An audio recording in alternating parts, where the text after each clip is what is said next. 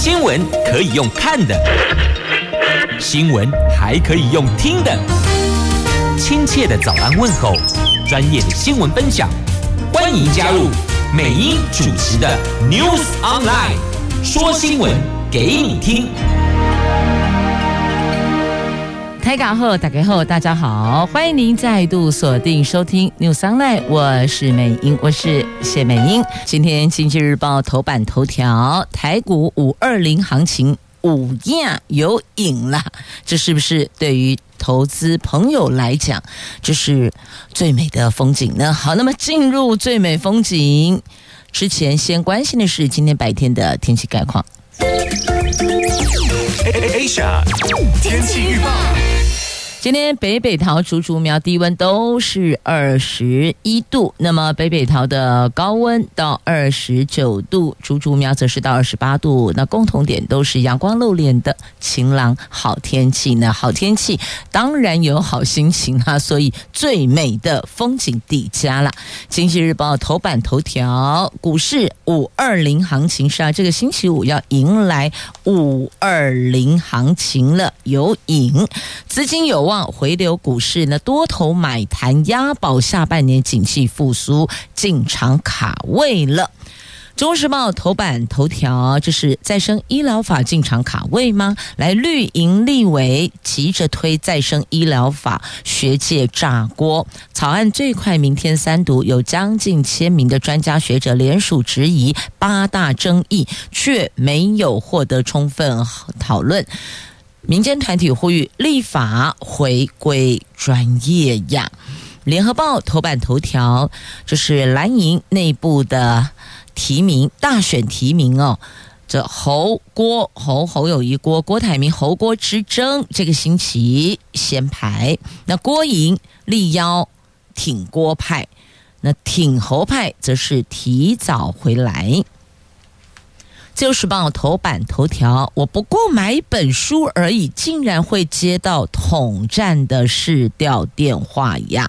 成品疑似个资外泄，数位部要求今天要做说明。好，这是《自由时报》头版头条。以上就是今天四大报的四则头版头。那么，先来看最美的风景吧。在《经济日报》头版头条，这股市最近动荡。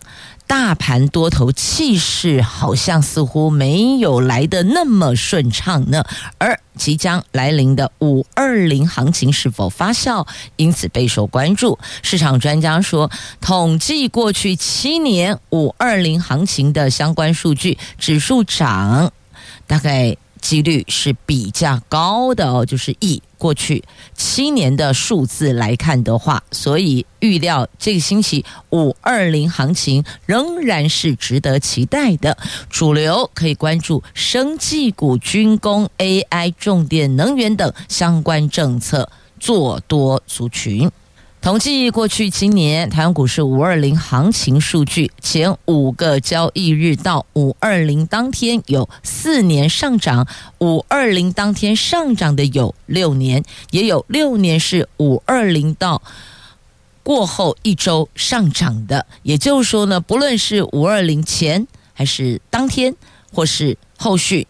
台股多头迎面居高，这过去七年的数字显示。那专家说呢，这个星期五二零行情虽然有望开始起跑，但包括了美国短线天期公债、上市贵公司财报以及这呃十三 F 报告等三大变数，会是市场观察行情强弱的关键重点呢。那根据几位专家学者，包括了第一金的投顾联邦投信投资观察近期国际资金的动向，美国一年期的公债殖利率持续在五点八趴的新高水准游走，远远高于联邦基金利率升息一码之后的五趴到五点二五趴。那另一方面，美国财政部在日前招标的三年期的美国公债不仅超额招标，而且得标殖利率是百分之三点七，是从二零二二年的九月以来新低，带动了部分短线的投资、投机资金进驻短线天启美债，这也造成了外资近期对台股卖多买少。因此，只要指标的一年期美国公债殖利率开始再次回升，这意味着资金开始流出债市后，今年台股五二零行情也是值得期待的啦。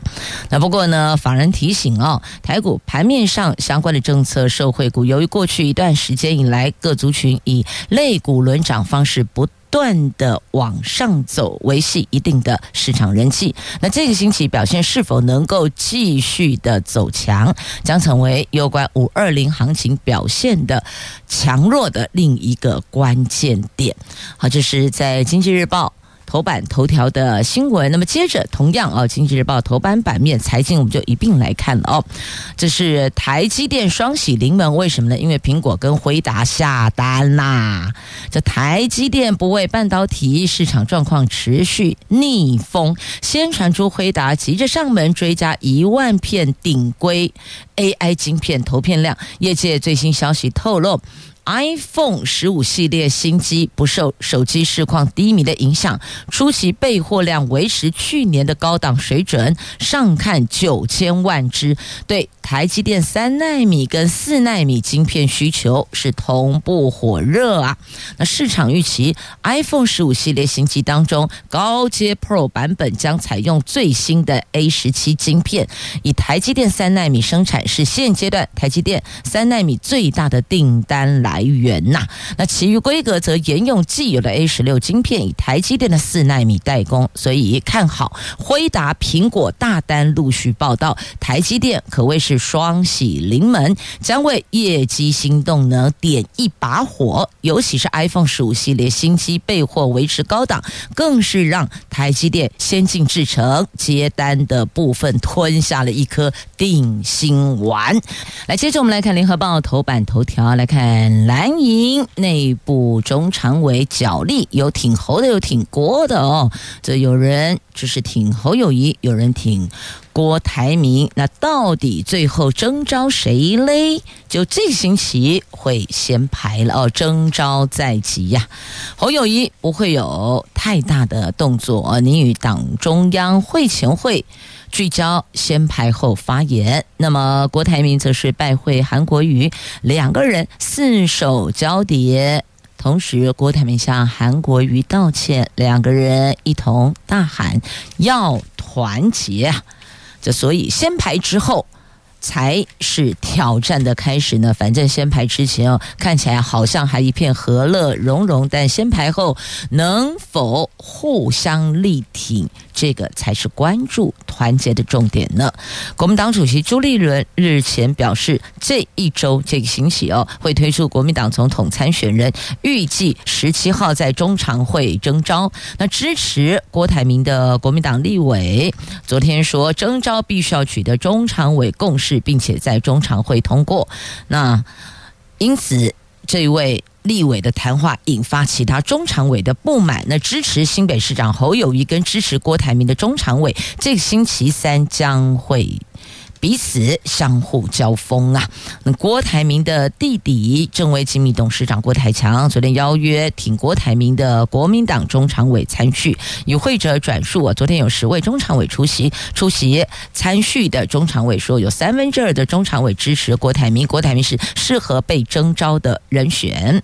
那十七号征召当天要取得中常委的共识哦。那征召的人选是必须要经过国民党最高权力机构中常会通过的。那国民党中常委沈志慧说呢，以国民党的程序征召要由中常会通过，期待朱立伦能够提出理想中最强的参选人。沈志慧说呢，过半中常委支持郭台铭，如果最后征召侯友谊，很多中常委会表达意见。这个表达意见哦，还特别强调了声调特别加重，所以显然是会有。不同的意见。好，那么也就是中常委的谈话曝光后，人在国外的挺侯派的中常委决定提早回来。原本预计出国的，譬如像新北市议长蒋根煌，就决定暂时不出发了。挺侯友谊跟挺郭台铭的中常委已经有在这个星期三中常会过招的准备了。那到底谁支持谁？党中央都会做详细调查，不是一个中常委说了算，不是两个人说了算。那一餐饭就是一顿餐叙，只能代表竞争者的意思表达。中常委有智慧去选择，能够让国民党胜选的人呐。好，那所以呢，这到底后续为何？很快。十七号就到了，今天十五号了，后天十七号就先排了。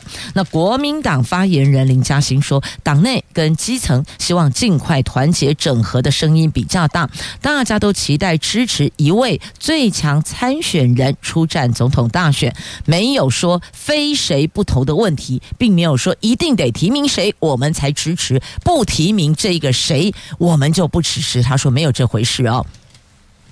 现在或许有挺侯挺郭，但征召后只有一个叫做挺蓝蓝营的蓝哦，没有什么侯派郭派，通通没有，只有蓝派。这意思，提名后的。党内协调、整合、团结，这个恐怕才是挑战的开始呢。那会在征询党内首长民代意见及参考科学数据跟社会反应之后，推出最强参选人以及最强战队，共同朝政党轮替的目标迈进啊！所以挺侯。挺郭各有人，当然挺郭台铭的话呢，或许许多人心里盘算着哦，这母鸡最强在哪里？最强在澳元。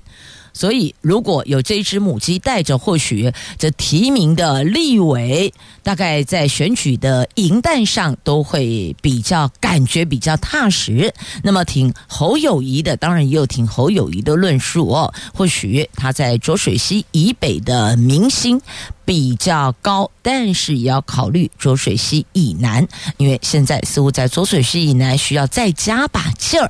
好，无论是。政党提名的任何一位候选人，无论蓝的、绿的，还是未来的黑白花的，那都是必须要提出最强政见，争取选民的支持，争取国人的认同。所以，无论是北部、南部、东部、西部、离岛，都一样，每一张选票都很珍贵呀，都必须要获得大多数。选民的支持认同，才有执政的机会。同样，绿营也是要继续连庄，不仅团队，还有提出的政见，未来要带领国家走向哪个方向，要带给国人什么样安定的生活，这个都是每一位选民在关注的。颜色放两旁，最优秀的人选人才拜中央。接着我们来看今天《中国时报》头版头条的新闻：再生医疗法有关病患重大权益的再生医疗法草案，最快明天完成三读。有将近千名的学者专家联署质疑，这份草案至少有八大争议，没有获得充分讨论。尤其政院版开大门条文争议是最大的，而。民进党立委是支持的。那么，这八大争议在今天《中国时报》头版版面有做表格化。争议第一，细胞治疗昂贵而且效果不明；第二，允许厂商走捷径绕过完整临床试验；第三，如果病患出现不良反应，因为没有经过三期临床试验，所以不适用要害救济法。第四，没禁止高风险的异体异种细胞治疗。第五，医院执行细胞治疗达一定案量后，可成立生技公司。第六，审议会仅限制成员性别比例，其余都是空白授权。第七，没限定提供的细胞只能自用，日后恐怕出现母亲变卖胎儿细胞等伦理问题。第八，罚则最高只有两百万，没有刑事责任呐、那细胞治疗实证资料不足，优缺点不明，不该这么快进一步的开放。希望执政党立委能够支持卫福部曾经提出的第九条修正版，而不是政院版本。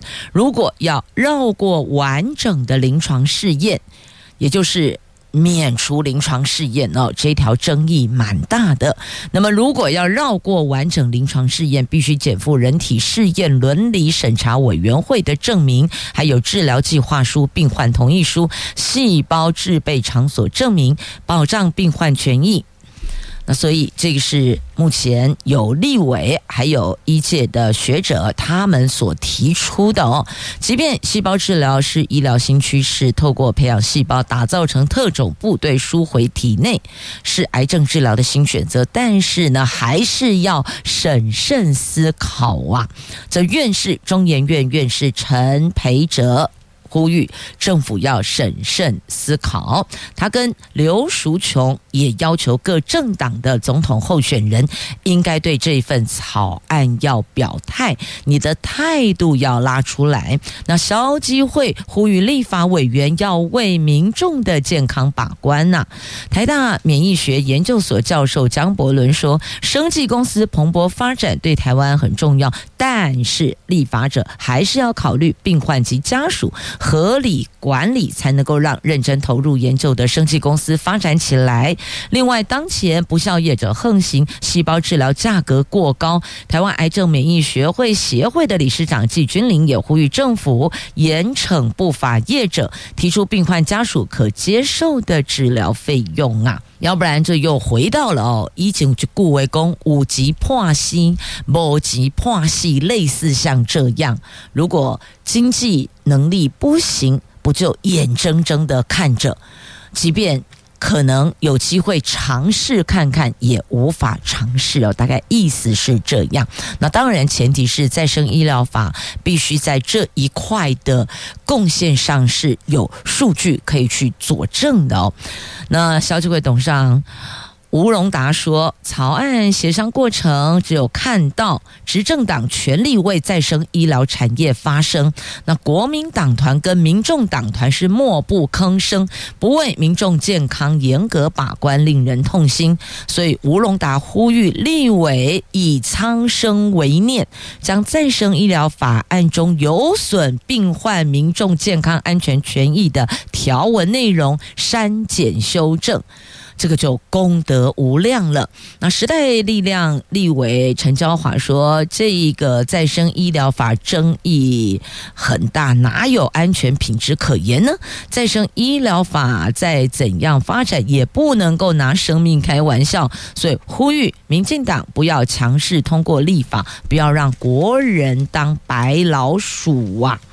那再生医疗法强度关山，恐怕神山未见。会先倒啊！这从政院通过到现在短短三个月，执政党就力拼这个会期要完成立法，打造台湾的第二座护国神山，动辄数百万元甚至千万元的细胞治疗商机无限。尤其面对疾病样态多的老年社会，更能成为选举时的政绩呀！所以。对病患来讲，这到底是不是好事？这个其实还是有检视跟讨论的空间的。这对病患来说，细胞治疗不一定有效，病患花大钱买了个希望。而且因为没有经过正常程序审核，形同是自费当白老鼠，令人忧心的是，因为没有临床试验，如果有不良反应，病患也无法适用药害救济。有一些人可能因此变卖家产，最终不仅可能没有预期的效果，出了问题还没保障呢。所以这是为什么学者专家有上千人、将近千名的学者专家联署质疑这。八大争议得有充分讨论之后，才能再来谈后续呀。所以您的看法是如何呢？在今天的《中国时报》头版头条，翻开内页的 A 四版面下方，还有新闻分析。或许你也可以了解一下，Google 一下，看一下不同媒体对同一则新闻的报道。或许也可以再搜寻一些比较专业的意见佐证，提供您的想法给您选区的立法委员代为在立院表态呀。来，接着我们来看联合报头版下方的有关国内缺药的问题，微服不成立的跨部会的药品供应通报处理中心到现在满一个月，但是包括药师工会跟基层药师认为，政府以公务员心态处理缺药问题，只是做做样子，不但没能够解决问题，反而让越来越多的药师不愿意通报缺药。你把这个时间用来找药，还比较实在呢。那药品供应通报处理中心上路之后，没两。两周公布一次缺药通报处理进度，食药署说，大部分通报并不是真的缺药，即便有缺，短期。也大概一个星期、两个星期，等药厂生产下一批药品，生产后就解决问题了。所以这是食药署说的短缺期只有一两周啊。但是药师认为抢救缺药，政府是打假球。哎，奇怪嘞，为什么药师跟食药署两边的反应是落差这么的大？到底症结点在哪儿呢？大伙儿想想看吧。来，今天联合报头版下方的新闻话题，翻开内页 A 六版面有相关报道。那接着我们来看《旧时报》头版头条，怎么会这样呢？买本书，结果各自外泄，还接到了统战的民调电话呢。这是杨新慈在诚品书店网购。阿公啊，爬来被安坐，阿共打来怎么办？这一本书事后却接到统战市调的电话，有中国口音的人打电话问他读完之后的心得，说中国必然武统。在台湾激进昨天邀请当事人召开记者会，质疑哦，成品各资外泄呀。那数位发展部说，依据各资法第二十二条的规定，将要求成品生活公司今天前来做必要说。明并提供相关资料，厘清相关各自保护措施是否符合法规。杨新慈说呢，他自己接到了三通。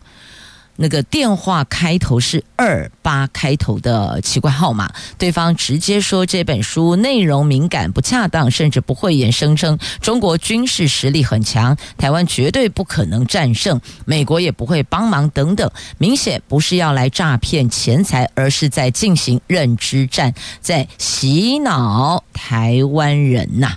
那民进党立委林楚英说，消费者资料存放在书店。到底书店做了多少资安防护？有没有可能监守自盗？还是外部骇客入侵？成品应该要出面说明啊！那台湾激进党主席王新焕质疑：中国精准的掌握台湾社会的消费资讯，针对性的对台湾进行认知战，锁定特定读者，散布以美论、疑军论、投降论、中国认同，还有哦等等的其他的呃这一个对于明星会造。成人心惶惶的话题等等，政府应该有所应应。那么成品说，面对网络各种破解跟侵害手法日新月异，将持续强化资讯安全防护，并定期提醒顾客。同时也感谢外界相关的关心跟指教。所以你看，这下成品被扣了一个哦，这有没有可能监守自盗？这四个字很重啊。在成品，如果以这个跟对岸有有关的，这算是很。重很重的帽子扣下来了。不过我们都知道，这现在治安防护的问题已经不是个别民间企业体，就我们就一个客观的立场来看待这件事情哦。骇客无所不在，无孔不入啊！这事实连我们台湾两千三百万。各资通通在网上廉价可以贩售，请问那这一环要不要去查呢？所以哦，这民间企业更要注意消费者的个资保护，资安这一块的投资哦，个资的这个投资保护投资是不可少，也不能便宜行事的。如果这企业还要继续在。国内生存的话，你要如何获得消费者的信任？这一环的成本投入是不可以去便宜行事的。那不单是成品的问题，所以其实所有的网络购物都一样汹涌啊。骇客无所不在，所以请问我们的数位发展部能够为我们所有的政府公务部门的体系的治安防护提供哪些的支援呢？这也是我们要问的。要不然我们的两千三百万笔的个资怎么会让人家放到网络上廉价兜售呢？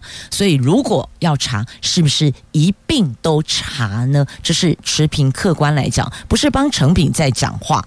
我也没有接到这一个电话，我也没有买这本书。但真的就一个这个旁人的立场来看待这件事情，要么就是既然要查成品，那是不是所有的网络购物都必须要要求？因为不是只有买书啊，现在好多朋友都是网上购物，所以我们要保护的、要保障的、政府要保障的是我们全体国人，我们在网络消费的安全保障，各自不能外泄。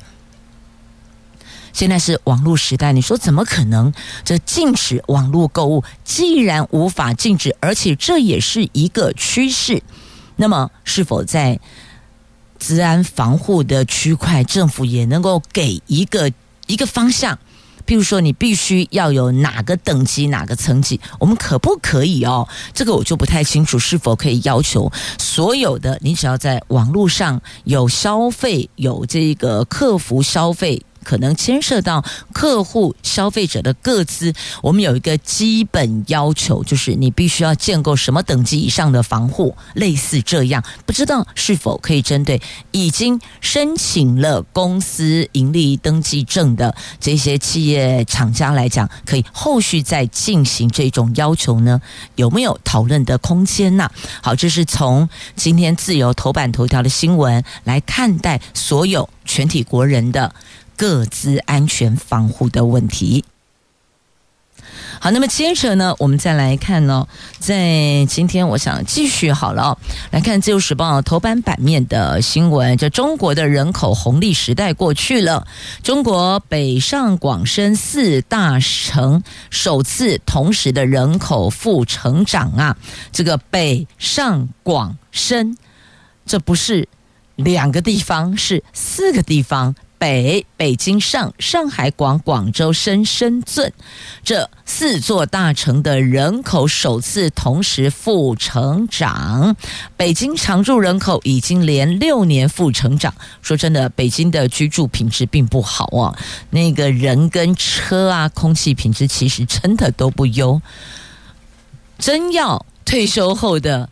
生活环境条件选择，我想空气清新会列入首要，医疗保健会也会列入大概前几项的选项的选择指标元素之一哦。所以这都会区说真的，还真不是退休后。居住生活的首选呢？但是如果正在打拼事业的朋友们，你可能要节省那个交通往返的时程，所以你不得不。但如果可以选择的话，哦，说实话，尽量往空气清新的地方靠近吧。好，接着我们来看一下这新闻呢，这是在今天自由时报头版版面所报道的。根据中国官方数据显示，北京、上海、广州、深圳这四座一线大城的人口，去年首度同步减少，分别减少两万到十四万人。分析指出，广州、深圳人口减少比较罕见，跟新冠肺炎期间需求下降及人口政策有关，在中国整体人口负成长的背景下，城市难以再出现人口高速增长，人口红利时代终将过去呀。那人口学家何亚福说，深圳部分行业受到疫情影响，劳工需求下降，外省劳工返乡，加上深圳当局前年开始紧缩。落户政策提高人才定义标准以及居住就业的年限，让部分人失去定居资格。此外，深圳民众今年生育意愿也降低，那高房价也可能是原因之一，因为这房价过高，负担不起，只好往。其他城市去做思考，这是有可能的哦。好，那再来呢？中国的政策也是啊，人口成长太多了哦，十四亿也加恐怖哦。好，不管怎么说呢，这人口负成长对全球来讲都是一个指标讯息。那当然，对人口本来就已经过高的国家来讲，未尝不是好事。但对于像我们这个。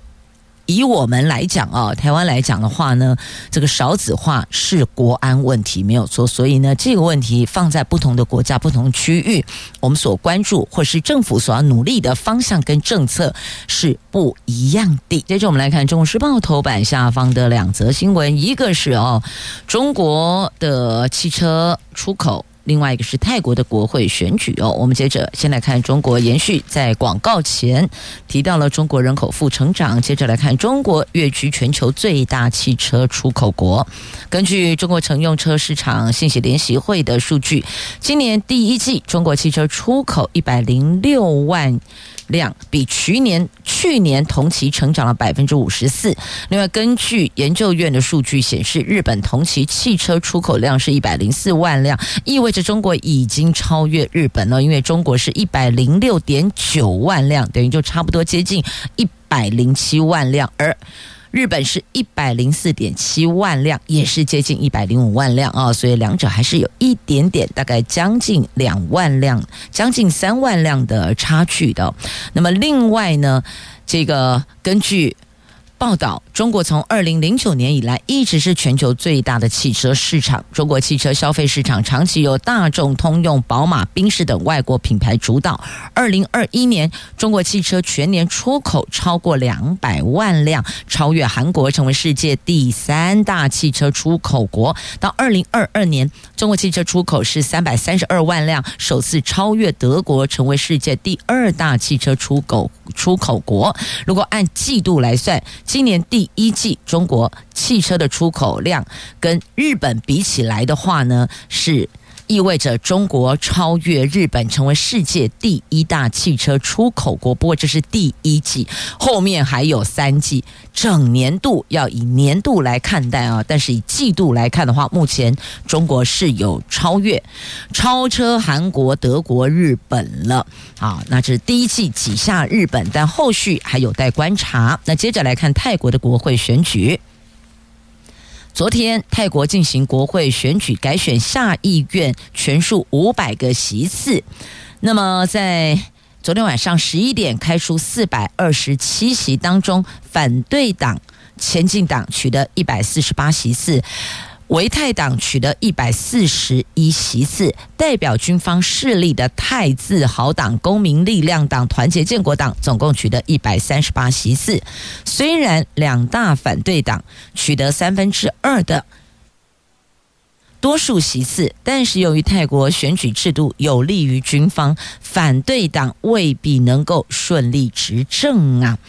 那这个由于选制的关系哦，那么即便接下来，假设还是由军方这取得比较有利的执政，但能不能够顺利的顺风顺水顺利执政，还有待考验呢？当第一阶段选举结果出炉，七月中旬有两百五十名上议员和五百名下议员投票选出下一届泰国总理。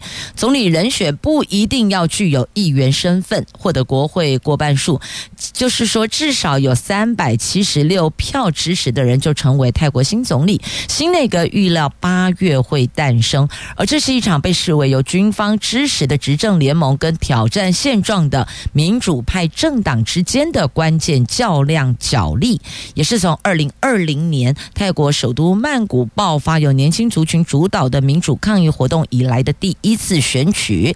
但由于两百五十名上议员由军政府委任，所以一般预料反对党候选人要成功当上总理还是十分困难的，好吧？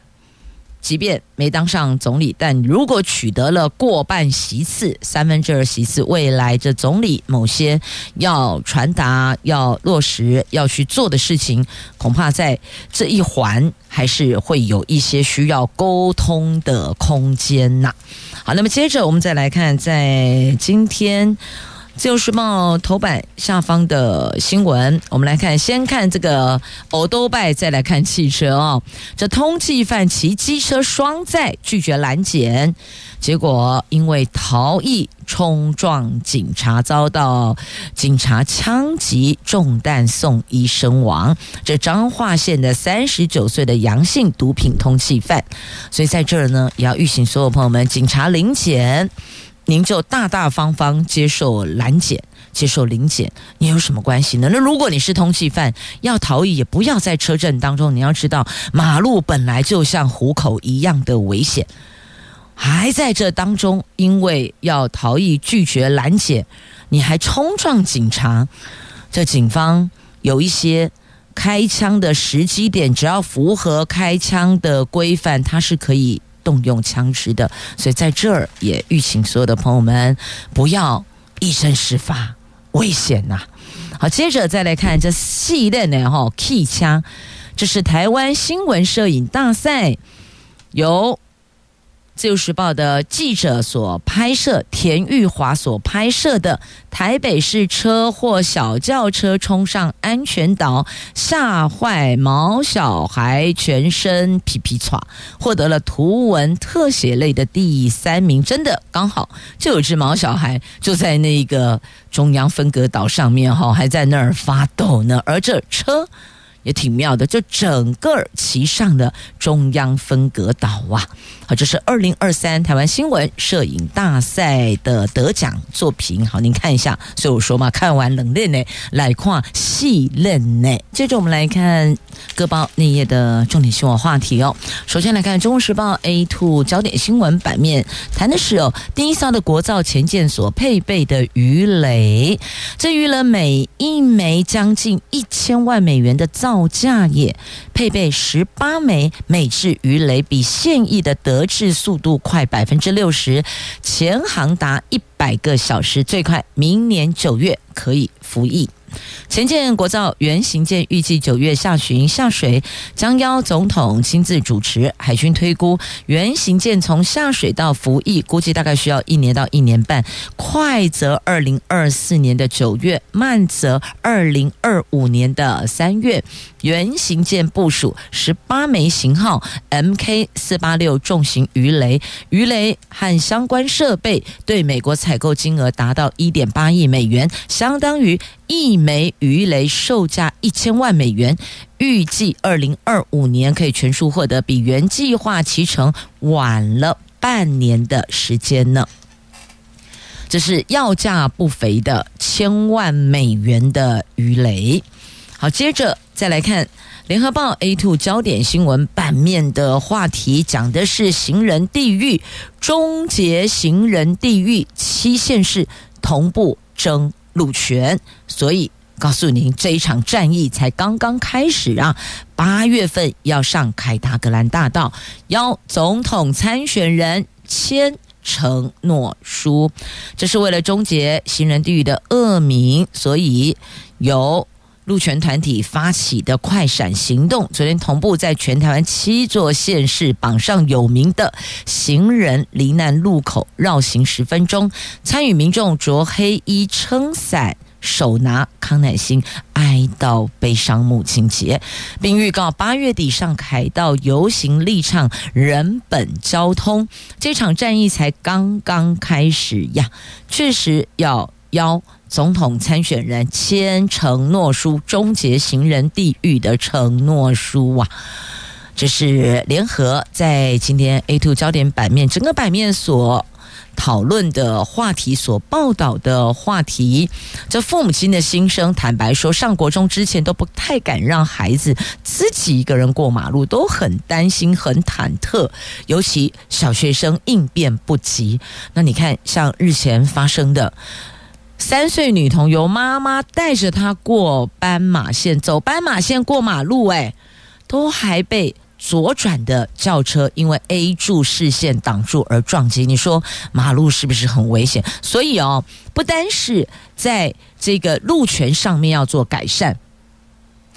驾驶朋友也要调整开车的习惯。美英上个星期又特别在节目中说了，花了一点时间跟大家分享这么多年来的一个这个开车的习惯哦。转弯的时候，无论你是左转还是右转，记得。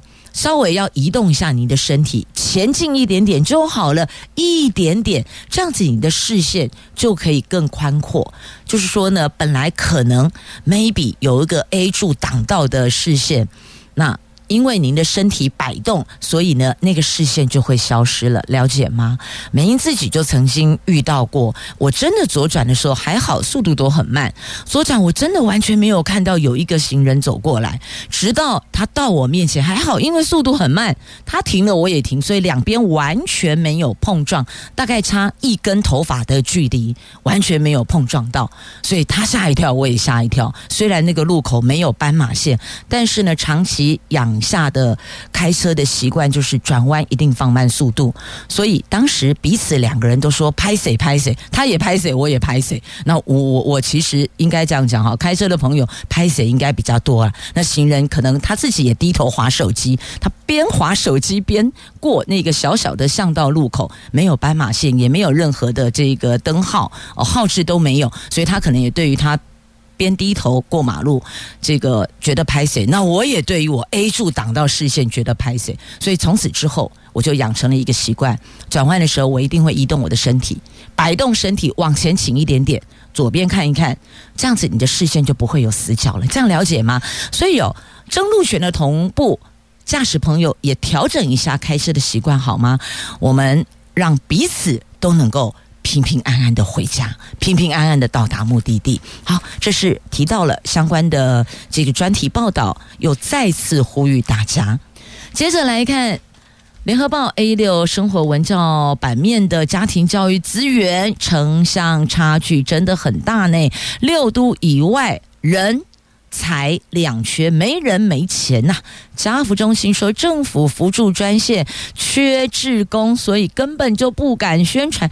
这不就跟生命线意思是一样吗？桃园生命线长期也有类似这样的问题。我在猜想，其他县市应该也有这个大夜班志工荒的问题，所以没办法，只好怎么办呢？专线没人接听啊。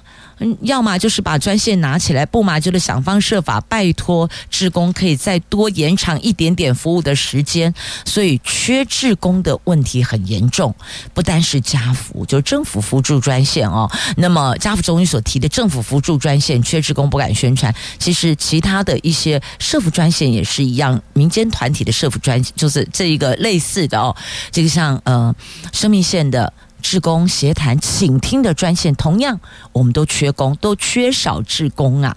这教育部说服务量已经提升，但是呢，这个资源得提升啊，人跟经费都得到位呀。那脆弱家庭甚至说他们根本就不知道有资源可以运用呢。因此，结合民间团体聚焦议题，应该要更加多元呐。好，接着再来《自由时报》头版版面。来，昨天是我看一下，好，母亲节。